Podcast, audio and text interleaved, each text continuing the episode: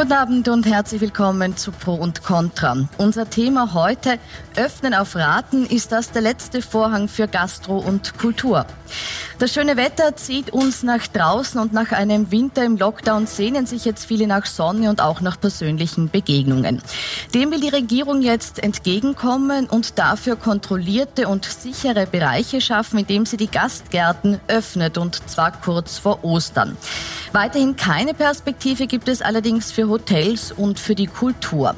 Theater, Oper, Kabarett, Kino und auch Konzerte müssen nach wie vor warten.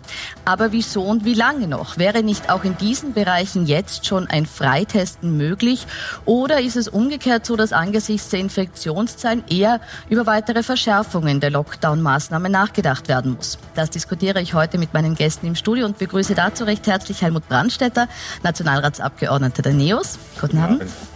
Eva Blimlinger, Nationalratsabgeordnete und Sprecherin für Kunst und Kultur der Grünen. Schönen guten Abend. Reinhard Nowak, Schauspieler und Kabarettist, der vom geschlossenen Kulturbetrieb unmittelbar betroffen ist. Guten Abend. Ja. Peter Markovic, er ist Professor für Mathematik an der Universität Wien und der Universität Cambridge. Er fordert gemeinsam mit einer Runde weiterer Uniprofessoren einen härteren Lockdown-Kurs. Danke fürs Kommen. Und ich begrüße Heinz Polischanski, Unternehmer aus Wien, der als Gastronom unter anderem die Zentimeterkette, die Stiegelambulanz im alten AKH sowie auch die Bars Vino Wien und Falkos betreibt. Herzlich willkommen. Frau Blimlinger, ich fange an mit einem ganz aktuellen Thema. Es hat am Nachmittag ein bisschen Verwirrung gegeben. Zwar deshalb, weil es äh, eine Aussendung gab, wonach Tourismusministerin Elisabeth Köstinger gesagt hat, man dürfe ab dem 27. März, also mit der Öffnung der Schanigärten, mit einem Wohnzimmertest eintreten. Und zwar dann, wenn der Test von jemandem bezeugt wird. Es gab dann ein Dementi aus dem Gesundheitsministerium und es ist jetzt wohl so, dass man das erstmal nur in Vorarlberg als Pilotprojekt so macht und dass es auch dann so ist, dass diese Person, die diesen Test quasi bezeugt, eine offizielle sein muss. Ein bisschen verwirrend. Können Sie uns aufklären, wie das jetzt da tatsächlich ausschauen soll? Äh es ist verwirrend, weil die Frau Köstinger mit etwas vorgeprescht ist, was so nicht existiert. Weil Sie wissen sozusagen, die äh, Pilot, äh, das Pilotbundesland Vorarlberg. Und ähm, da wird äh, gerade intensiv verhandelt, in welcher Weise wie was geöffnet wird und wie da der Zugang ist und welche Art von Tests man braucht, um zum Beispiel, da geht es durchaus auch darum, wie öffnet man die von Ihnen genannten Teile der Kultur, weil es gibt ja Teile der Kultur, die offen sind, nämlich die Museen oder auch Schlossbesuche. Ich kann nur jedem empfehlen, nach Schönbrunn zu gehen, so leer werden Sie es nicht mehr finden und man kann alles wunderbar anschauen. Also, es wird in Vorarlberg derzeit entwickelt, wie man vorgehen kann. Und erst wenn klar ist, wie das in Vorarlberg gehen kann und wenn man das dort auch evaluiert, wird das dann äh, für den 27. März genauer angeschaut. Also davor gibt es keine äh, sichere Aussage, welche Art von Test notwendig sein wird, welchen Test man brauchen wird in der Gastro im Schanigarten. Mhm. Herr Bratschütter, ist es eine gute Idee, dass man da jetzt innovative Wege geht und man sagt, man testet sich in Vorarlberg so ein bisschen vor, wie man das Reintesten organisieren kann? Ich bin immer für innovative Wege, aber das, was heute passiert ist, ist ja, fürchte ich, äh, typisch äh, für diese Bundesregierung, weil der eine sagt so, der andere so. Und jetzt möchte ich aber nicht negativ reden, sondern positiv. Machen wir es doch miteinander so, äh, dass wir endlich wieder äh, ins Kabarett gehen können, ins Wirtshaus gehen können und vor allem auch, äh, dass die Studenten wieder an die Universität gehen können. Und da haben wir jetzt äh, wirklich, glaube ich, einen sehr ordentlichen Plan, wenn ich den kurz entwerfen darf, entwickelt einen Stufenplan, dass man in vier Stufen in den nächsten vier Wochen einmal beginnen kann an den Universitäten und vor allem auch bei der Kultur. Ich glaube, äh, wir Kulturnation, es fehlt uns allen. Ja, wir wollen ins Kino, wir wollen ins Theater, wir wollen äh, in die Oper gehen. Dann geht es um einen Breitensport. Ich meine, am meisten tun mir die Kinder leid, was die Kinder im letzten Jahr durchmachen mussten und alle die Kinder haben, haben sie erlebt und dann auch die Öffnung der Schanigärten dann die Öffnung der Hotellerie und dann auch die Öffnung der Gastronomie. Und ich glaube, dass es dann möglich ist, und über das müssen wir ernsthaft reden, wenn es wirklich gute Tests gibt. Diese Wohnzimmertests halte ich ja für sehr gut innerhalb der Familie. Ich teste mich, bevor ich äh, zu Verwandten gehe und wir wissen miteinander, wir machen das anständig, weil wir aufeinander Rücksicht nehmen. in der Öffentlichkeit glaube ich schon, dass es anständige Tests geben muss. Ähm, aber das können wir auch. Ja, wir wurden hier getestet, wir werden im Parlament getestet. Ich kenne viele Unternehmen, wo zweimal die Woche getestet wird tun wir doch endlich ordentlich testen, dann können wir mit diesem Stufenplan den Menschen eine Perspektive geben, weil das habe ich auch verstanden. Die Unternehmer brauchen eine Perspektive, dass sie wissen, wann sie wieder was machen können. Mhm. Also ordentlich testen, die Wohnzimmertests sind Sie jetzt auch und nicht als Alternative. sagen, was in den nächsten Wochen möglich sein wird. Mhm. Herr Polischanski, Sie als Gast als Gastronom würde ich gern fragen, freuen Sie sich, dass jetzt alles unternommen wird, dass eben da am 27. März Ihre Gastgärten aufsperren dürfen? Nein. Also ich finde das für eine irrsinnige Katastrophe. Ich weiß nicht, wer in der Regierung oder in, bei den Politikern irgendeine Ahnung von der Wirtschaft hat.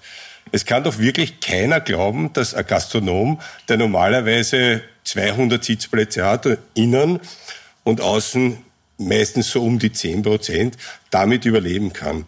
Wie soll das ein Gastronom handhaben, dass er mit seinem Personal, das er ja dann wieder bezahlen muss, mit seinen Energiekosten, die er hat, mit seinen Mietkosten, mit, einen, mit einer Auslastung von 10 Prozent zurechtkommt. Wenn das gehen würde, dann wären wir Gastronomen, Gastronomen ja alle sehr reich. Das ist nicht so. Man nimmt uns weg und jetzt sollen wir noch dazugeben. Mhm. Also wirtschaftlich gesehen ist es für die Gastronomie überhaupt nicht tragbar. Ich glaube, wir sollten, wenn es sein muss, noch ein bisschen länger, ein bisschen, sage ich, zulassen, aber dann gleichzeitig mit der, mit der Kultur aufsperren, aber ganz. Das ist auch nicht mit den Tests so möglich. Wenn getestet wird, dann entweder in der Gastronomie gleich, wenn das so geht, mit dem Wohnzimmertest. Ich bin, wenn schon dafür und ich glaube auch, wir könnten das. Aber es ist auch ja unmöglich, einen Test zu machen, wo man sagt, okay, im ersten Bezirk, Sie gehen auf einen Café, lassen sich dort testen, kriegen kein Zeugnis mit, so, dann gehen Sie ein bisschen weiter, dann wollen Sie auch auf Aperol gehen und dann können Sie sich schon wieder testen. Da also das moderne kann, Geräte, ja, mit denen könnte man das ja machen, oder? Man könnte, man könnte. Wir hören nur nicht, wie es funktioniert. Ja. Über Bis diese jetzt modernen haben wir noch keine, keine gescheite Alternative bekommen. Über diese modernen Geräte, die Sie jetzt hier schon in die Luft halten, reden wir gleich. Ich möchte jetzt kurz Herr Markovic fragen. Äh, Sie fordern ja seit Monaten, dass es eben einen härteren Lockdown äh, geben soll. Jetzt wird trotz dieser steigenden Zahlen aufgesperrt. Ist das angesichts der Stimmung in der Bevölkerung, so argumentiert es ja auch die Regierung, ist das jetzt notwendig? Also zuerst einmal muss man mal sagen, äh, ein Rückfahren der Maßnahmen heute wie heute äh, ist ungefähr so wie ein willkürliches Heraufsetzen der Cholesterin, der medizinisch akzeptierten Cholesteringrenzwerte, weil wir ganz einfach zu faul sind, eine anständige Diät zu machen oder unseren Lebensstil entsprechend zu ändern. Äh, wohin das führt, wissen wir alle beim Cholesterin, beim Blutdruck. Äh, es führt zu mehr Kranken, mehr Toten. Und das ist mit Corona leider genauso. Und da ist es nur eine Frage der Akzeptanz. Welche Grenzen an Erkrankungen, welche Grenzen an Todesfällen äh, ist man bereit zu akzeptieren? Nur wir sind jetzt in einer Phase der Pandemie, wo wir alle wissen, neue Varianten aufgetaucht sind. Äh, wir wissen nicht und kein Epidemiologe und kein Virologe der Welt wird Ihnen sagen können, wie gefährlich die sind oder wie ansteckend die sind oder wie die Impfung auf die reagiert. Äh, es gibt Studien in die Richtungen, es gibt Indizien, aber wir haben heute wie heute keine Ahnung. Das heißt, was wir heute tun, ist ein Blindflug. Und für mich ist, der, hat der Blindflug der Regierung angefangen äh, im Herbst, im Frühjahr kriegen, also Frühjahr letzten Jahres kriegt die Regierung von mir ein sehr gutes Zeugnis. Ab Herbst ist ein totaler Blindflug eingetreten äh, mit, einer, mit einer erschreckenden Ahnungslosigkeit, die eigentlich von einem Debakel ins andere stürmt. Jetzt geht es um die Schanigärten. Äh, ich bin kein Spezialist von Schanigärten, das sind Sie, ich kann das ökonomisch nicht beurteilen. Äh, ich weiß nur, dass äh, diese ganzen Teststrategien wissenschaftlich noch nicht ausgetestet sind. Wieder der nächste Blind Blindflug. Darf ich noch kurz was fragen? Ich möchte nur kurz die, die ja. Frau Blimlinger reagieren lassen, weil dieser Blindflug ist doch eine, eine, ein großer Vorwurf an die Regierung und Sie sind aus der Regierungspartei. Sie sind zwar nicht in der Regierung, aber Regierungspartei. Äh, verstehen Sie den Vorwurf, dass man sagt, das ist ein Blindflug, in dem wir da unterwegs sind? Ja, wir sind alle im Blindflug unterwegs. Das ist sozusagen äh, leider das äh, Problem dieser Pandemie doch. Also wenn es sozusagen ein gutes, nicht ein, ein, ein, einen guten Piloten oder Pilotin gäbe, die nicht im Blindflug wäre, wäre es irgendwie in Europa nicht so, dass es immer wieder aufpoppt. Ich gebe Ihnen völlig recht, dass im Herbst war viel zu spät zugesperrt, äh, keine Frage. Also brauchen wir gar nicht drüber reden. Hätten wir sicher drei Wochen vorher machen müssen und nicht zögern müssen. Ja, ist ist sozusagen war in dem Sinn fürchte ich weniger ein Blindflug als sozusagen dieser Vorstellung geschuldet, man kriegt es doch irgendwie in den Griff, was leider ein Blödsinn war. Also man hat es nicht in den Griff gekriegt, Lockdown. Ich bin schon auch der Meinung, dass äh, wir natürlich in den meisten Dingen viel zu wenig Evidenzen haben, um sagen zu können, wie sich was auswirkt. Aber schauen wir was vielleicht wir an der Stelle ganz kurz die Zahlen an, weil wir die vorbereitet haben, wie die Entwicklungskurve jetzt wieder ausschaut. Nämlich die Entwicklungskurve müsste sagen, unter folglich Markovic zusperren, ja, und nicht aufsperren, ja. Weil wenn sozusagen die Zahlen hinaufgehen, ist völlig klar, und das war das bisschen Desaster im Herbst, dass wir die Zahlen hinaufgegangen sind und zu spät wieder zugesperrt haben. Jetzt ist aber natürlich so, und das war ja auch Ihre Frage irgendwie, äh, wie kann man eine Bevölkerung, die so lange äh, in dieser Situation ist, wie geht man damit um? Das ist sozusagen das Grundproblem. Und äh, Sie haben das gesagt, äh, wenn man aufmacht, ökonomisch ist es natürlich total sinnlos. Ja, das ist, glaube ich, allen klar. Aber die Frage ist sozusagen, wie kann man das Ökonomische noch eine Zeit lang stützen, um sozusagen das Gesellschaftliche oder Gesellschaftspolitische so hinzukriegen, dass die Leute zumindest das Gefühl haben, sie können einen Kaffee trinken, ja, oder was auch immer in einem Schanigarten, ja. Ich würde gerne den Herrn Professor kurz noch fragen. Fühlen Sie, wir alle sind ungefähr vor einer Stunde getestet worden und ich nehme an, äh, auch das technische Personal. Ja, so Fühlen, ist es. So ist es, danke, danke, Frau Kollegin. Äh, fühlen Sie sich jetzt unwohl? Nein, ich fühle mich sehr wohl, weil ich auch, weil ich bin zweimal geimpft. Also, okay, das sind Sie Vorteil. So, ich bin, okay, ich bin nicht geimpft. Nein, ich bin nicht, in Österreich. Nein, Entschuldigung, Herr Professor. Aber ich bin nicht geimpft, aber fühle mich jetzt, weil ich weiß, alle sind geimpft wohl. Ist das nicht der Schlüssel, dass wir wissen, die Menschen sind geimpft, die Menschen nehmen aufeinander Rücksicht und deswegen können wir hier zusammensitzen? Zeigen wir vielleicht nochmal die Kurve, so viel zu Rücksicht nehmen, so viel zu, Nein, wir was in der, in der Gesellschaft vor sich geht. Schauen Sie die Kurve Aber wir sitzen im Parlament mit Kollegen einer Partei, die keine Rücksicht nimmt, ja, das ist ja, Das ist ja völlig lässt. unverständlich, das ist, dass, das, dass das überhaupt geht. Wie, wie gibt's das, dass die Vollkoffer da ohne Masken sitzen? Ja, weil sie ein sogenanntes freies Mandat haben ja, das und das wurde ausreichend geprüft und äh, sie lassen sich nicht testen und sie tragen keine Masken. Und, ich habe schon welche erwischt beim Testen, es lassen sie ja welche testen. Wirklich? Ja gut, okay, ja, aber der Großteil nicht. Ja. Und äh, was das wirkliche Drama daran ist, ist sozusagen dass sie überhaupt kein Bewusstsein darüber haben, dass sie ja Personen anstecken können. Ja? Also es gibt dieses unterschiedliche Risikobewusstsein, halte ich jetzt fest, und es gibt, das haben wir jetzt ja auch schon gesagt, es gibt da dieses Bedürfnis, dass man sagt, man muss einen Mittelweg finden zwischen der Infektionslage einerseits und den Bedürfnissen der Menschen andererseits. Herr Nowak, ich möchte Sie da fragen, weil Sie haben diese Aktion 5 vor 12 sehr stark unterstützt, bei der es eben um die Öffnung der Gastronomie geht. Sind Sie der Meinung, dass die Regierung jetzt einen Mittelweg gefunden hat, eben zwischen diesen Bedürfnissen der Gastronomie Gastronomie einerseits den Bedürfnissen der Menschen der Infektionslage. Ist das für Sie jetzt ein gangbarer Weg? Ist schwierig zu sagen, weil von Wirtschaft habe ich jetzt nicht wirklich viel Ahnung, leider. Sonst hätte ich schon längst einen anderen Beruf.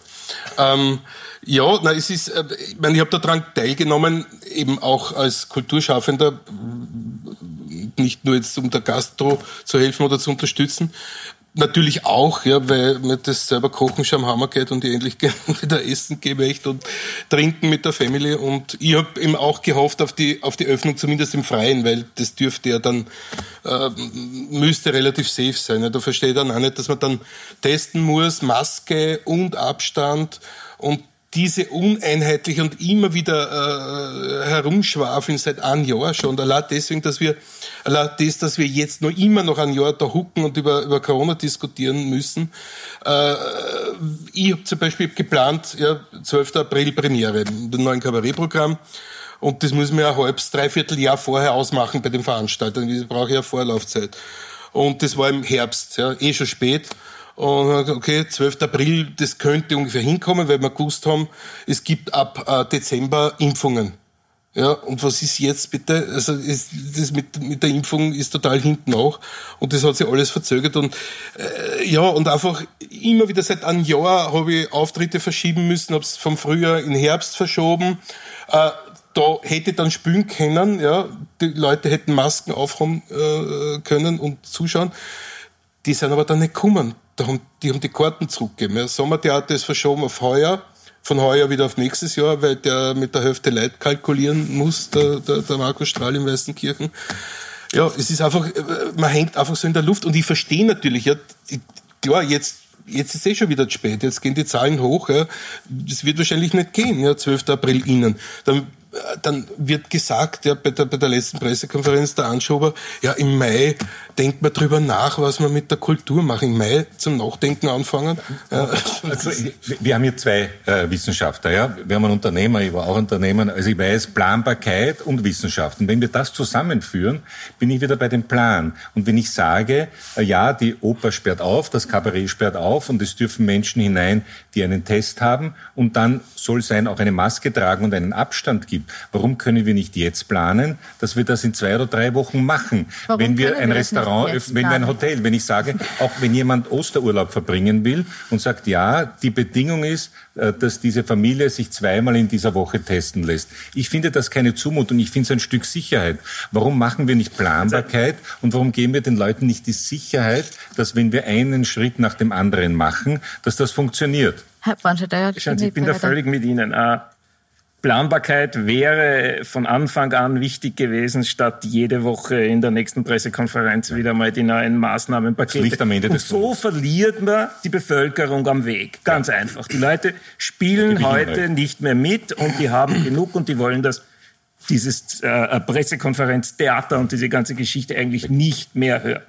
Äh, statt das konstruktiv gearbeitet wurde im letzten Sommer zum Beispiel. Da war endlos Zeit, ein Impfprogramm vorzubereiten, eine Prioritätenliste ein und für alle Mal zu fixieren. Die hat sich in der Zwischenzeit nicht geändert. Mhm. Äh, die Impfplanung durchzuführen, wurde das wieder mal völlig verpfuscht. Also ich kann, nur, ich kann nur sagen, ich war, glaube ich, hier vor drei Monaten, ja. Äh, vier, drei Monaten und ich habe gesagt, ich, meiner Meinung nach sind wir im Sommer 2021 aus dem Ärgsten draußen. Heute muss ich Ihnen sagen, nein, wir sind nicht draußen. Vor allem auch, weil das Management Aber wir müssen ja nicht verzweifeln. Hat. Machen wir es jetzt richtig, dann müssen wir nicht verzweifeln und dann schaffen wir es vielleicht doch.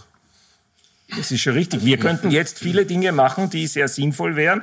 Äh, nur die Fehler, die wir in der Vergangenheit begangen haben, die hängen uns jetzt nach. Ne? Jetzt auch, auch, äh, schauen Sie, schauen Sie, wenn Sie, wenn Sie ein, ein äh, Sie haben, weiß ich nicht, 10 Millionen Menschen, 8 Millionen Menschen zweimal zu impfen äh, und Sie sind jetzt gerade bei 350 oder 400.000 an, angelangt im vierten Monat, dann muss ich sagen, das ist lächerlich. Ich bin in Saudi-Arabien geimpft worden. Es gibt eine App, die kann sich jeder runterladen aufs Smartphone. In die App äh, füllt man seine Daten ein und dann kriegt man einen Impftermin zugeschickt. Und aus Punkt Ende. Und ich war dort und in 20 Minuten bin ich geimpft rausgegangen. Where is the problem? Soll der Bundeskanzler von Israel nach Saudi-Arabien weiterfahren? Da, zum, zur Beschaffung. Ja, äh, da heißt es jetzt äh, von offizieller Seite, es gibt einfach die Dosen nicht, die sind nicht in der Geschwindigkeit gekommen, wie es geplant war. Frau Blimlinger, sind Sie noch zuversichtlich, dass dieser Impfplan eingehalten werden kann? Das, was jetzt gesagt wird, äh, im Ende Juni 70 Prozent der Wiener und Wienerinnen geimpft werden kann, dass, wie Sebastian Kurz sagt, unser Kanzler, im Sommer wieder eine Normalität herrscht. Halten Sie das noch für realistisch, das Szenario? Also die, die Prozentzahl halte ich für realistisch, den Sommer halte ich nicht für realistisch, sage ich ganz offen, weil äh, sich das auch nicht so schnell einspielt. Ja, das ist ja nicht so, dass man dann, äh, wir sehen es, ich sage es wirklich ganz äh, deutlich an den Museen. Ja, die sind ja jetzt schon einige Zeit offen und sie sind aber natürlich doch relativ leer, weil die Leute sozusagen auch natürlich in einem hohen Maße verunsichert sind. Machen wir das jetzt oder nicht? Ist das gescheit? Da ist man zwar die Maske, aber es ist sozusagen eine, eine Problematik auch wieder, dass de, das ganze Werkel, sage ich jetzt einmal, ob Kunst, Kultur, äh, Gastro, ins Laufen kommt. Und das wird dauern, deswegen wird der Sommer, glaube ich, nicht ein Sommer sein, wie er vor 2020 war, wie er 2019 nicht war. Also das, glaube ich, wird so sich nicht einspielen. Was den Impfplan betrifft, ja, möchte aber schon sagen, ich meine, es ist nicht äh, so einfach, dass alle Menschen sich in Saudi-Arabien oder wo immer impfen lassen. Das ist auch eine Kostenfrage, ja. Und das hängt na, natürlich. Na, halt, na. Also die Kostenrechnung zeigen Sie mir, die sagt, man muss in diesem Tempo vorgehen, in dem jetzt vorgegangen nein, wird. Es ist die aus zwei Gründen, nein, es ist aus zwei Gründen eine Kostenfrage. Einerseits, weil es natürlich insgesamt in Europa eine Vereinbarung gegeben hat, und das finde ich nach wie vor gut, wie die Dosen aufgeteilt werden. Es ist ja nicht so, dass es ein europäisches Land gibt, ein Land des, der, der Europäischen Union, wir nehmen jetzt England aus, also Großbritannien aus, wo jetzt schon ein wahnsinnig viel höheres... Oh ja. Äh, oh ja. was? Malta, ich hab's hier. Ja, Malta, Corona-Impfdosen pro 100 Einwohner. Bei Italien, Israel, das, aber Italien ist besser. Vor uns ist Serbien, Chile, also nicht Europa, Ja, Serbien Malta, nicht- Dänemark, Ungarn, Island, Norwegen, Litauen, Serbien Polen, ist nicht in Griechenland, der EU, Schweiz, ich sage EU. Aber Ungarn. Polen, Ja. Griechenland, Irland, Portugal, Estland, Slowenien, Slowakei, Spanien, äh, Rumänien, Deutschland. Alle vor uns bei verabreichte Impfdosen pro 100 Einwohner. Ja, aber knapp davor. Also ich will jetzt nicht überbewerten, aber das ist schon sozusagen ein, ein, ein Punkt und sicher ist auch da viel schiefgelaufen, weil Sie zum Beispiel gesagt haben, die Universitäten, ja, ich meine, gestern haben alle Universitätsangehörigen von der Stadt Wien ein E-Mail bekommen, wo drin gestanden ist, Bildung können sich impfen. Drei, haben sie alle, haben alle mir schon geschrieben, super, und wir tragen uns ein. Fünf Stunden später ist die Meldung gekommen, nein, Universitätspersonal ist ausgenommen, ja. Die Impftermine werden wieder storniert, ja. Waren alle, naja, ist Jetzt geht's absurd. aber doch Na, wieder, ne? ich Jetzt geheißen, nur, nur zum Ende sagen. Heute, nachdem dann großes Remitemi war, kam dann die Verständigung, also diejenigen, die sich schon den Impftermin eingetragen haben, werden geimpft. Diejenigen, die erst später noch nicht eingetragen haben, weil sie nicht eingetragen haben, weil man gesagt hat, das ist nicht für sie gültig, die nicht. Also das ist Hirnriss, das ist wirklich hirnrissig. Ja? Das ist Unsinn. Ja? Begründet wird es damit, dass zu wenig da ist. Wollten Sie noch dazu? Ähm, ja, ich, ich verstehe das, das Chaos nicht, dass man das nicht besser organisieren kann. Und dass man das den Bundesländern überlässt, dass die selber bestellen und die, pff, dann, dann liegen das irgendwo die Impfdosen herum. Ich kapiere das nicht. Ja, das, Ja. Völliges Föderalismus-Chaos, das wir Ja, hier haben. Äh, Bund, Gemeinden, Regionen arbeiten einfach nicht zusammen, es funktioniert einfach nicht. Und das ist, das ist eine Art Krisensituation, eine Krisensituation, in der wir jetzt sind und jetzt offenbart sich die Strukturschwäche ganz einfach. Und ich möchte das an der Stelle auch äh, deshalb abbrechen, weil wir jetzt niemanden da haben, der die Impfstrategie oder das aktuelle Geschehen beim Impfen verteidigen kann. Ich möchte jetzt auf die Bereiche nochmal stärker eingehen, die Sie auch betreffen, wie Sie hier sitzen und Herr Polischanski. Äh, ein Punkt, der ja auch ganz wichtig ist in der Frage der Öffnung, ist einerseits das Testen, das wissen wir, ist andererseits aber auch die Nachvollziehbarkeit von Kontakten, wenn denn ein positiver Fall auftaucht. Und auch da hat es in der Gastro ja Diskussionen gegeben, nämlich die Frage, ähm, Will man die Aufgabe der Kontrolle, der Nachvollziehbarkeit, will man die Registrierung übernehmen? Ist das Ihrer Meinung nach angesichts der jetzigen Situation den Gastronomen zumutbar? Na schauen Sie, wir würden viel machen, damit wir unsere Gäste wieder begrüßen können. Da sind sich, glaube ich, alle Gastronomieunternehmen einig. Was sehr schwierig wird, wir haben das ja gehabt, wir haben alle registrieren lassen, wir haben diese berühmten Zettel, wo dann Mickey Mouse drauf gesagt hat, also, ja kurz, zehnmal am ersten Tag, ja. Äh, Wir können ja keinen Ausweis verlangen. Aber ich glaube, das ist gar nicht mehr so wichtig. Die Bereitschaft ist da, auch von unseren Gästen. Aber was ich ganz interessant fand habe vorher, Sie haben gesagt, die Regierung will eigentlich die Bevölkerung damit beruhigen, dass sie auf einen Kaffee geht. Aber warum müssen wir Gastronomen den Kaffee sponsern? Weil was anderes ist es nicht, wenn wir nur den Schalegarten aufmachen dürfen. Wenn wir alle wieder reinlassen können und noch dazu die Schalegarten öffnen mit Abstand. Einen Schalegarten, wir kennen die, auch im ersten Bezirk, mit zwei Meter Abstand pro Tisch, ja. Wie wenig Leute lassen sie herein? Das funktioniert nicht. Und was machen wir, wenn die Leute, wenn es anfängt zu regnen? Es, es denkt niemand weiter. Jeder sagt, ah, schön, wir haben einen herrlichen Tag, wie heute, da sitzen Leute drin. Im Schalegarten zwischen 12 Uhr, weil da wird's warm, und wir brauchen die Sperrstunde gar nicht verlängern, weil es kann eh nicht mehr draußen sitzen, sonst haben wir mehr Grippekranke als Covid-Kranke. Ja. Also geschweige denn von unserem Personal, das nur mehr draußen sein darf. Und natürlich sagen wir dann, sie müssen auch draußen sein, wenn es kalt ist. Das funktioniert nicht. Bitte, die Regierung soll einmal denken an die Praxis und nicht immer nur an die Theorie und die Bevölkerung irgendwie zu beruhigen, sondern mal schauen, wie kann es funktionieren. Es funktioniert auch nicht, wenn wir weiter unsere 15 Prozent kriegen, weil wir wesentlich höhere Ausgaben haben als diese 15 Prozent. Also bitte vorher denken, vorher mit praxisorientierten äh, Lokalbesitzern sprechen und nicht nur mit irgendwelchen Theoretikern, auch von unserer Kammer. Mhm. Werden Weil die Wirtschaftskammer ist schon einbezogen und die äh, die sind aber auch dagegen. Jetzt mittlerweile, wenn wir über den Herrn Pulka reden, wir waren nicht immer zufrieden, was er gesagt hat, aber auch der sagt, das kann nicht funktionieren. Wenn bitte, aber ihr wart, lasst, also die Kammer war einbezogen. So na, wir wollten schon, wir wollten aufwachen. Ja, aber also, das, äh, was da kamen schon auch solche Vorschläge, ja. Ja, aber nicht in der Art. Ja. Und, doch, doch. Ja, also, da muss ich Ihnen sagen, dann weiß die Kammer nicht, was sie tut. Aber reden wir ein anderes Mal über die Kammer. Eine sehr spannende Diskussion, wenn ich gerne dabei wäre. Ja. Verstehen Sie, dass hier jetzt Lösungen getroffen äh, wurden oder der Vorwurf kommt, dass Lösungen getroffen wurden, die zwar den Menschen vielleicht gut tun, die aber einfach für die Wirtschaft nicht nur gar nichts bringen, sondern Mehrkosten verursachen, die nicht tragbar sind?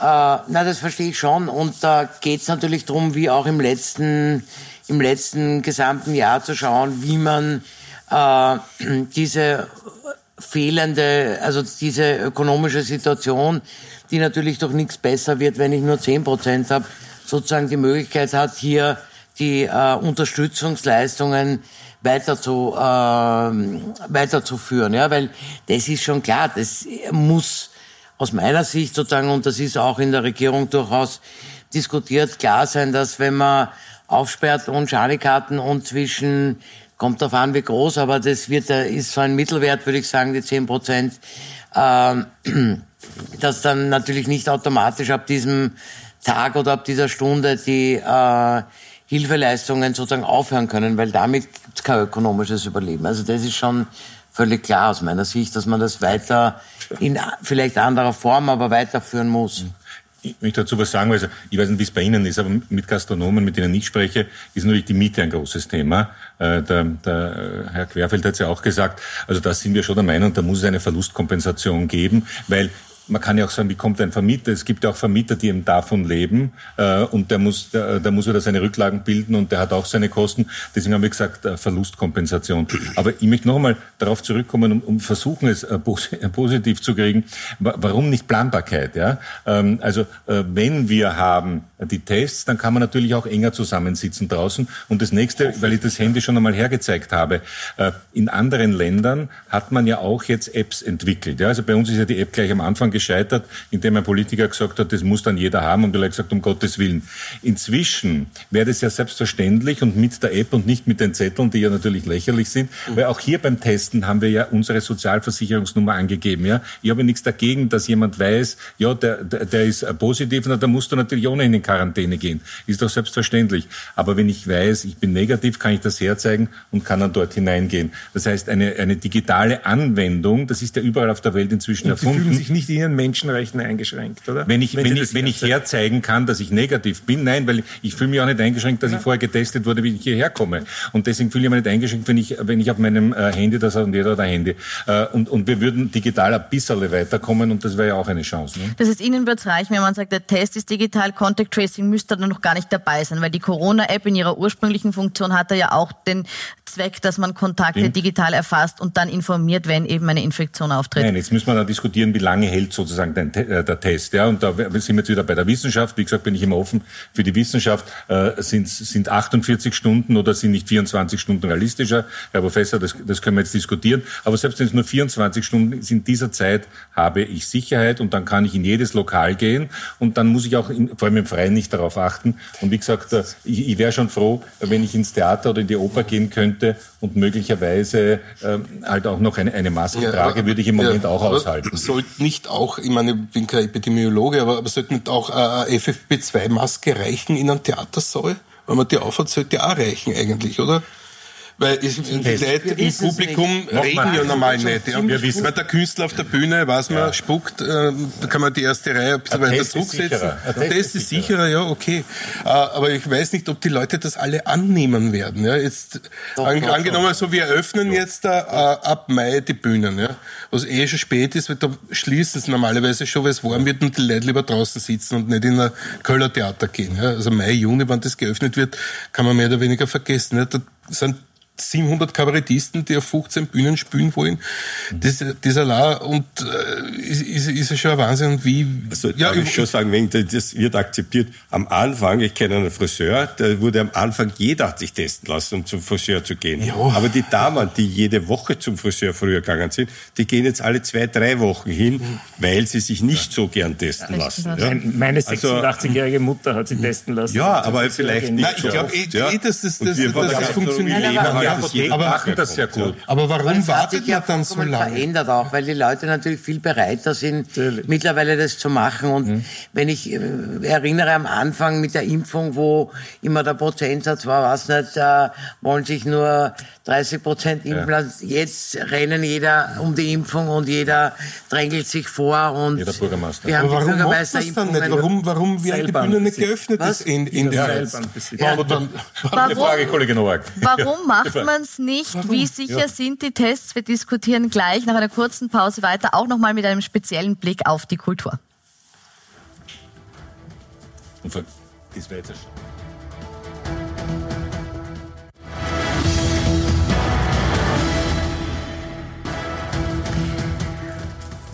Willkommen zurück bei Pro und Contra, wo wir gerade heftig darüber diskutieren, ob und unter welchen Voraussetzungen die Kultur denn jetzt schon öffnen könnte. Und Herr Nowak, Sie haben zuletzt ausgeführt und sagen, es wäre doch schon möglich.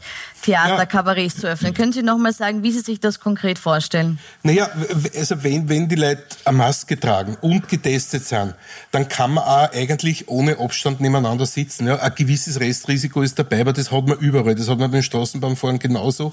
Und, äh, und letztes Jahr äh, hat man nicht spielen dürfen oder, oder nur bei 450 Leute, aber ein Flugzeug konnte voll besetzt irgendwo hinfliegen nach Tahiti und äh, da sind die Leute dicht an dicht nebeneinander gesessen. Und diese Uneinheitlichkeit und, und, und Unverhältnismäßigkeit der, der verschiedenen Maßnahmen, das regt mich so auf. Mhm. Oder dass man nicht Tennis spielen darf in einer Halle, das ist so vertrottelt. Und dann sagst du, na ja, das kann man nicht, weil dann regen sie die Fußballspieler auf. Na, warum? Es ist so. Ja, Tennis ist was anderes, da hat man 700 Quadratmeter Platz. Warum kann man das nicht? Und ohne Duschen und ohne ohne nachher Bier saufen. Das regt mich so auf. Und ja. Herr Markovic, so. Sie haben gesagt, die, Wiss die, Wissenschaft, die Wissenschaft und die anderen Überlegungen zusammenführen. Aber wenn wir uns dieses Szenario vor Augen führen, getestet mit FFP2-Maske im Theater, wäre das Ihrer Einschätzung nach jetzt möglich? Äh, ja, meiner Einschätzung nach wäre das möglich. Uh, obwohl mit der 100% Belegung, uh, mit der kann ich glaube ich nicht mitgehen. Okay, also, dann halt 70, ja, aber 50 ist halt... Das ist zu diskutieren. Da, da, muss man wirklich ja. Virologen, Epidemiologen uh, und so weiter konsultieren. Okay. Ich, ich würde sagen, Öffnung der Kultur in dem Sinn ist durchaus machbar, aber das bringt mich zu einem anderen Problem, das wir haben, nämlich wenn wir mal einen positiven haben, im Kulturbereich, im, im Restaurantbereich, irgendwo, dann sollten wir ja Contact äh, äh, äh, Tracing machen. Leider Gottes haben wir es völlig verabsäumt, eine funktionierende Infrastruktur für Contact Tracing aufzubauen. Äh, jeder Epidemiologe wird Ihnen sagen, das wichtigste Mittel der Epidemiebekämpfung ist der Human Contact sprich der Human Contact zu einer Helpline, äh, zu Informationen. Der ist in Österreich einfach nicht da. Versuchen Sie mal 1450 anzurufen und Sie werden ein blaues Wunder erleben.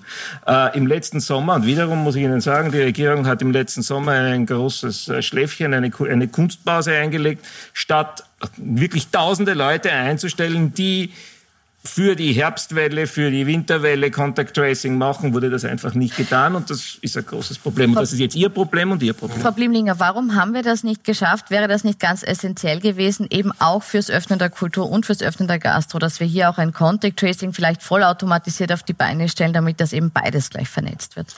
Vollkommen richtig, nur äh, hier schlägt leider wiederum der Föderalismus zu.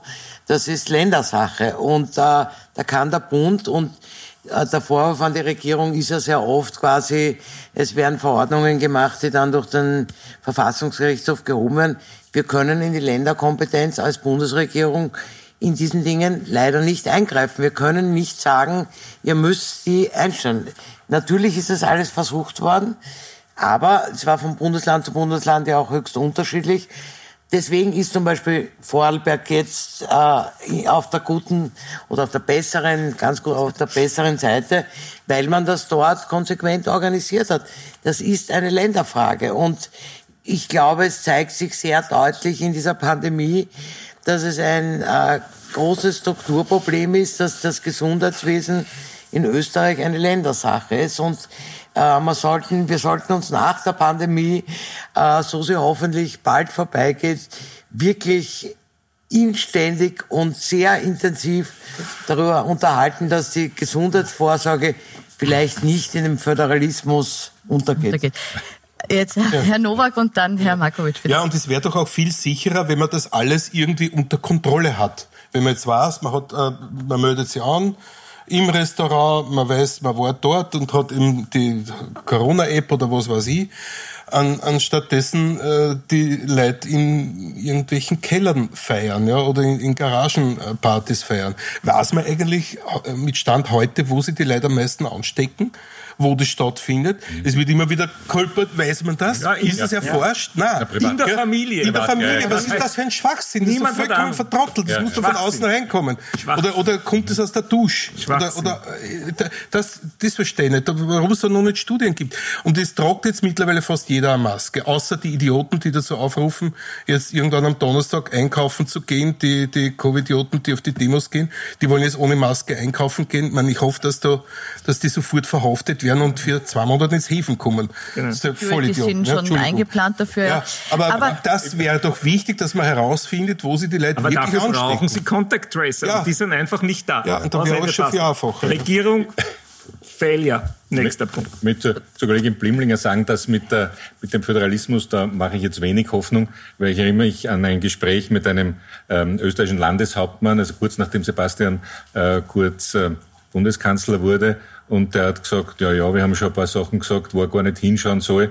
Und eins davon ist, die sind die Spitäler, das gehört uns, die Gesundheit gehört uns. Also ich würde das teilen. Aber Sie wollen jetzt, mehr, wollte eigentlich da, positiv da, sein da, in der Sendung. Nein, jetzt nein, nein, nein, nein positiv, man muss aber schon realistisch bleiben. Aber ich, ich sage das noch einmal positiv, darf ich noch einmal positiv sagen. Warum gehen wir nicht einen Schritt nach dem anderen? Und äh, auch, auch wenn der Kollege Nowak jetzt nicht glücklich ist darüber, ich würde zumindest am Anfang sagen, machen wir 50 Prozent, ja, machen wir Tests, aber gehen wir einen ja. Schritt nach dem anderen. Ich glaube, mit Öffnen wir, öffnen Na, eh, wir einmal, aber dann im Verein, im Verein auch. Und Sommertheater, warum ist Sommertheater dann auch? Naja, lass mit einem Meter Abstand mindestens. Ja. Naja, aber Darf ich jetzt einmal das Bitte. einwenden? Wir reden über Kaiser sein Bad, weil wir haben Gäste, die müssen sich jetzt das Schnitzel bei uns draußen mhm. abholen. Ja.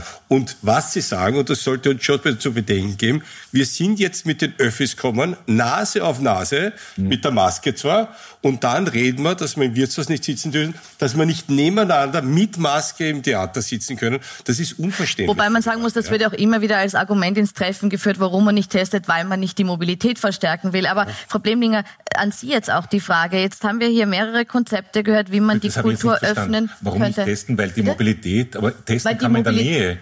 In der, meiner Apotheke. Nein, nein, nein, dass man sagt, man kann nicht mit Testen öffnen, weil dann die Leute ins Theater fahren würden, ins Kino und damit habe ich wieder mehr Leute in den Öffis, damit habe ich wieder mehr ja, aber, Mobilität. Aber sie sind vorher getestet und sie sind negativ. Das, wenn sie sich davor wirklich ja. testen. Ja. ja. ja, aber sonst dürfen Gut, sie ich nicht sage nur, ich, ich sage ja. nur, nachdem wir wenig Regierungsvertreter hier haben, auch immer wieder die Aspekte, die ins, als Gegenargument ins Treffen geführt werden. Frau Blemling, ich wollte aber zu Ihnen kommen. Und äh, Sie fragen, warum ist es denn bis jetzt nicht gelungen, die Kultur zu öffnen? Ist es da eine schwächere Lobby als jetzt beispielsweise beim Skifahren oder sind es wirklich handfeste Argumente, die es noch äh, belegen, warum man es nicht öffnen kann? Na, erst einmal ist ein Teil der Kultur schon offen und das möchte ich schon immer ins Treffen, wenn die Museen sind offen. Ja, also und, leer, ne? ja aber da sage ich bitte auch hingehen. Ja. Und natürlich ist es so, das ist auch eine verfassungsrechtliche Frage, so leid es mir tut. Ich kann bestimmte Dinge, und das war schon die Debatte, weil bei dem zweiten Lockdown waren die Museen ja nicht offen, weil man gesagt hat, wenn ich das andere, also wenn ich sozusagen Kultureinrichtungen wie eben Oper, Theater, Kabarett, Kino nicht aufsperre, kann ich nicht die Museen äh, aufsperren, weil das verfassungsrechtlich eine Ungleichbehandlung wäre. Jetzt ist aber so, dass äh, Museen wissenschaftliche Anstalten sind. Dadurch konnte man sie jetzt aufsperren. Das ist ein, eine rechtliche Frage. Jetzt kann man sagen, scheiß drauf, äh, wir kümmern uns nicht, aber dann ist natürlich sozusagen, kommt von der Opposition, wir sind nicht einmal imstand, irgendwie eine rechtskonforme Verordnung zu machen. Also für irgendwas muss man sich entscheiden. Äh, es ist gelungen, die, die Museen rauszunehmen, weil sie eben wissenschaftliche Anstalten sind, genauso wie die Universitäten immer offen haben. Die haben immer offen gehabt im Übrigen, also von Zug keine Rede. Äh, und stimmt nicht, ohne muss ich sagen, stimmt nicht. Ich Was? durfte mein Büro längere Zeit nicht betreten. Im ersten Oder nur, im, im, im ersten. ersten. Dann leider schon, sage ich jetzt einmal, oder? Nur im ersten ja, ja, im ersten, ja. Genau. Äh, und äh, das, das ist sozusagen die Problematik. Und natürlich muss man sich auch anschauen, wie, wie man solche Konzepte, und deswegen sage ich ja, jetzt wird das äh, Modellfall Vorarlberg, dort kann man sich das auch gut mit der Kultur und mit der Kunst anschauen. Und ich hoffe, dass man übereinkommt, da, das weiß ich nicht, weil das gerade in Verhandlung ist, dass sozusagen dort Kabarett, Theater etc. aufsperrt. Und man das testet und dann müsste man aus meiner Sicht wenn die Zahlen nicht hinaufgehen, zum Thema Planbarkeit. Da müsste man am 27. März sagen, mit Ende April, also in einem Monat, weil man braucht, die Institutionen brauchen mindestens einen Monat Vorlauf, sagen, dann geht es so. Aber, ich sage gleich dazu, wenn dann zwei Wochen später irgendeine äh, Mutation ist, irgendwas, kann es dann wieder heißen, nein. Das ist mit der Planbarkeit genau das Problem. Ist es ein Problem, das man so hinnehmen muss? Oder würden Sie sich da auch von Seiten der Kulturstaatssekretärin zum Beispiel mehr Engagement wünschen, sich für eine Öffnung der Kulturbetriebe? Ich weiß jetzt, die Museen sind offen, Nein, aber, aber der anderen Kulturbetriebe sich, sie zu engagiert öffnen. sich wirklich sozusagen Tag und Nacht, muss ich sagen. Nur äh, da stehen natürlich unterschiedliche Interessen entgegen. Ja, das ist wie bei der Gastronomie. Da wird genauso alles dazu getan und engagiert im Wirtschaftsressort. Die Frau Bundesministerin Schramberg äh, macht es genauso wie äh, Andrea Mayer. Nur auf der anderen Seite gibt es die Gesundheitsvorsorge, den Gesundheitsminister, den Herrn Bundeskanzler, die natürlich sagen, naja, wie machen wir das? Ja? Naja, aber der Herr Bundeskanzler hat irgendwann gesagt, die Leute machen eh nicht, was man ihnen sagt, also sagen wir ihnen gar nichts. So geht's ja auch nicht. Das ist naja. ja auch ein Teil des Problems, dass es zuerst geheißen hat, jeder wird einen Toten kennen, dann Licht am Ende des Tunnels äh, und dann äh, der Sommer wird so und dann wird so. Das hat ja alles, das ist ja alles nicht wissenschaftlich. Machen wir es doch wissenschaftlich und erklären wir die Ansteckung, erklären wir, wie wir uns schützen können, erklären wir, wo man sich überall testen kann und dann machen wir Neustadt Österreich Österreich bitte schon langsam auf. Wir könnten es planerisch machen und einverstanden, wenn das super, ähm, die Supermutation kommt, dass man nur jemand anschauen muss und man ist infiziert, dann ist es eine andere Ausgangslage, dann wird es aber jeder in Österreich verstehen. Aber wir müssen die Menschen mitnehmen und das können wir, wenn wir ihnen die Schritte erklären. Und das war bis jetzt nicht und da würde ich so appellieren, machen wir das miteinander. Schulterschluss. Angebot. Ja, stimmt, ja, die Schritte erklären und logisch nachvollziehbare ja. Maßnahmen setzen. Ja, und ich ja. wäre dafür, Planbar. wenn dann ja. einen harten Lockdown, ja, mhm. und nicht dann so idiotisch äh, Skifahren erlauben, Eislaufen darf man, äh, wo die Ansteckung genauso gegeben ist, wenn man hinter, hinterher hechelt am, am Eislaufplatz und der stößt die Aerosole aus, die atmest da ein. Also von daher kann man sich genauso gut anstecken. Und äh, ja, und Kino ist zum Beispiel auch wieder ein Unterschied zum Theater. Ja? ja. Kino sitzen die Leute ruhig drinnen, schauen auf die, reden nicht, unterhalten sie nicht. Ist, glaube ich, auch eher noch möglich, das zu öffnen, ist rein von, von der Logik her, als, als ein Theater, wo die Leute mehr interagieren und eine quatschen, also beim Kabarett zumindest. Also in der Staatsoper interagieren es genauso wenig wie im Kino. Ja, oder also wenn im Staatsoper ja, da muss man nur Hüster regen ja. sie alle auf. Oper, also, Oper, ein Unterschied Oper, Josefstadt und Kabarett. Weil im Kabarett quatschen die Leute mit. Kabarett, ja. Aber ja. Theater, also sozusagen ja, klassisches okay, ja Repräsentationstheater ist genauso ruhig wie es Kino. Ja, okay, gut, das ist ja, wäre ja nachvollziehbar, dann kann man das ja machen, ja, okay. Und die Kabarettisten kriegen nicht mehr Unterstützung vom Staat, ja, und Steuernachlässe. Geht nicht, da, ist mal Nicht recht. mitsingen, ja, nicht mitsingen. gut, Frau Blemlinger, jetzt haben Sie gesagt, äh, unterschiedliche ähm, Öffnungsschritte für unterschiedliche Bereiche vielleicht möglich. Wann rechnen Sie konkret damit, dass man ins Theater, in die Oper wieder gehen darf? Ich sag keinen, kein Datum mehr, weil das total genau sinnlos ist, ja. Weil genau diese Geschichten mit man wird und es wird, das, ich wünsche mir, dass am äh, das Projekt sozusagen Vorarlberg äh, gut läuft. Und dann kann man entscheiden, wie das weitergeht. Aber ein Datum zu sagen, ist genau das, was dazu führt, dass die Leute verunsichert werden. Das heißt, die Planbarkeit kann man sich abschminken.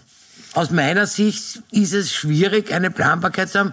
Und wenn ich jetzt sage, ich wünsche mir, dass am äh, 27. April, weil das wäre, also am 27. April, das wäre das Monat nach dem März, 27. ja. März, auf, ja, ist ein Wunsch, aber dann wird man sagen, na, die Frau Blümling hat gesagt, am 27. April wird aufgesperrt.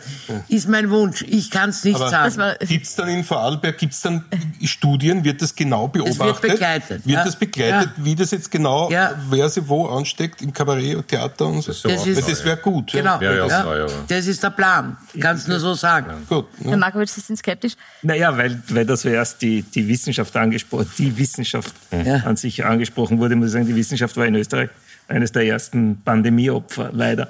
Äh, Und das ist, glaube ich, hier ist also der, wirkliche, die wirkliche Trennlinie zu vielen anderen Ländern, zum Beispiel auch zu Deutschland, äh, wo auf die Wissenschaft viel mehr gehört wurde, wo die Zahlen ganz anders ausschauen, wo es strikte Regierungsvorgaben gibt, äh, die dann bei Erfüllung gewisse Schritte nach sich ziehen. In Österreich, wenn Sie sagen, es gibt keine Planbarkeit und Sie wollen keine Planbarkeit, muss ich sagen, nein, Planbarkeit heißt, wenn diese und jene Inzidenz vorliegt, dann setzen wir diesen und jenen Schritt.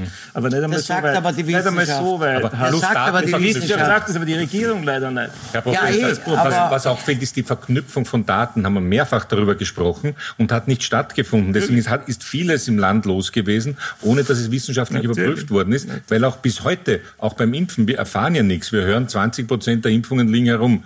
Details wissen wir nicht. Warum gibt es auch keine Daten über das, was im Land los ist? Ich möchte da zur Planbarkeit noch eine Frage stellen. Jetzt haben Sie gesagt, da es wäre wichtig zu sagen, bei Inzidenz von so machen wir auf, bei dieser Inzidenz zu. Ist das eine Form von Planbarkeit, die Ihnen schon helfen Ja, würde? mir würde es schon helfen, weil wir haben gehört, dass Wien durchgeimpft ist im Juni, sage ich jetzt nur, weil es gibt ja Gerüchte.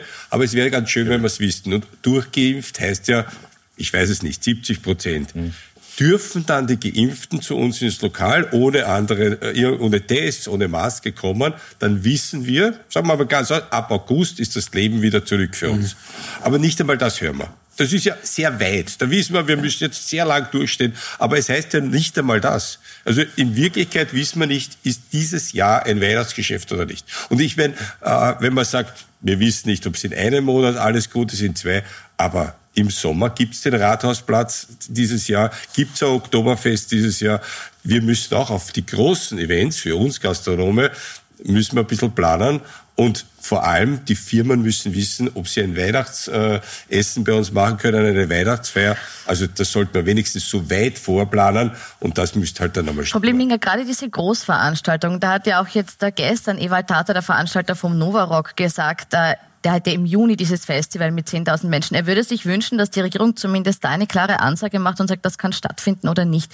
Müsste man nicht gerade bei diesen Großevents zumindest den Mut als Regierung haben zu sagen, das kann man heuer nicht machen? Genau, den Mut müsste man haben und ich bin auch sozusagen äh, immer dran zu sagen, bitte Leute, äh, Großereignisse, sagt's wie es ist, weil es ist sozusagen ein wahnsinnig langes Planen und Novarock oder eben Rathausplatz oder auch äh, andere Großveranstaltungen äh, in Österreich. Ich bemühe mich darum, dass das, bemühe mich schon die ganze Zeit darum, dass klar ist, es wird abgesagt. Aber, aber sind nicht die Salzburger Festspiele ein Beispiel dafür, dass wenn man richtig vorbereitet und plant, man sehr wohl auch ein Festival machen kann?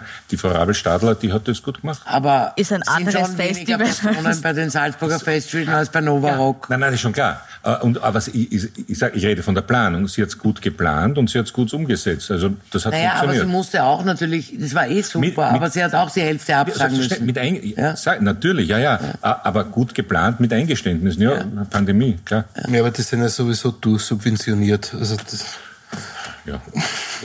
Gut, da ist, da spielt die, spielt die finanzielle Ja, Komponente eine andere Rolle. subventioniert stimmt bei den Salzburger Festspielen nicht, sondern die haben einen sehr hohen Eigen- Eigendeckungsgrad mittlerweile, weil sozusagen ja auch solche äh, äh, Festivals oder solche äh, Ereignisse mittlerweile ja eben nicht mehr zu 90 Prozent äh, vom Staat finanziert werden, sondern die Salzburger Ich glaub, Festspiele. Das Thema war vorbei. Was?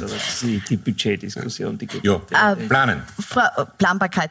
Ähm, Frau Blimlinger, eine Frage noch, äh, was auch diskutiert worden ist jetzt im Zusammenhang mit der Öffnung, ist die Ausgangssperre. Die gilt ab, äh, also im Moment noch ab 20 Uhr. Müsste die jetzt auch mit den nächsten Öffnungsschritten der Gastro schon fallen? Wird die fallen? Ja. Man nicht. Ich sage es Ihnen ganz ehrlich. Was, weil ich, wenn nur der Garten offen ist, können es ruhig 20 Uhr lassen, es sitzt keiner mehr draußen bei dem Wetter. Ja, wenn es wirklich beim Gastgarten bleibt, was wir nicht hoffen. Aber Ja, in Vorarlberg sprechen wir ja auch Ja, über jetzt sind wir mal beim- Indoor-Öffnungen. In Vorarlberg Gastgarten geht's ja, warm. in Sie haben das Vorarlberg, ja gesagt, Gasgarten, kalt, äh, noch, geht's noch. Ja. aber in Vorarlberg will man ja auch drinnen öffnen. ja. Und würden, Die Sie da, drinnen öffnen. Jetzt schauen wir, schauen wir, ja, natürlich. Also Vorarlberg soll wirklich als Modellregion sein, wo das begleitet wird. aber ist da dann um 20 Uhr Schluss oder soll das im Zuge dessen auch aufgehoben werden? Aufgehoben werden. Aber das ist noch in der Debatte. Also das ist zwischen dem Bund und dem Land Vorarlberg, weil das ja das Land äh, entscheiden muss letztlich. Da haben wir wieder die Ja. Föderalismusdiskussion. Eine ganz kurze Antwort, Herr Markovic, von Ihnen bitte noch, weil wir sind am Ende der Zeit. Jetzt hat es ja geheißen, es wird am 15. März evaluiert, ob wir die Öffnungsschritte überhaupt machen können. Gehen Sie davon aus, dass wir die machen können? Äh, Ich bin der Meinung, dass gerade da wir heute über Kultur und Gastronomie reden, ich glaube, dass da in dem Bereich sehr viel möglich ist und ich glaube, dass die, die Gefahr, die von diesen beiden Bereichen ausgeht, wesentlich, wesentlich, wesentlich geringer ist als die Gefahr, die von Schulen ausgeht. Genau. Gut, das nehme ich als Schlusswort, auch wenn es vielleicht dem Herrn Brandstätter nicht gefällt. Ich Wehtut, weiß, Sie wehtut, möchten Weil die Armen sind wirklich offene die Kinder. Schulen. Und wenn ich manche was, kind, was, was Kinderpsychiater im Moment erzählen, Fakten wollen, dann kommen wir die Tränen. Wir müssen nur Also, trotzdem dann leider raus. nur, Wir werden das an anderer Stelle weiter diskutieren. Ich bedanke mich bei Ihnen, wünsche Ihnen noch einen schönen Abend auf Puls 4 und Puls 24. Prost.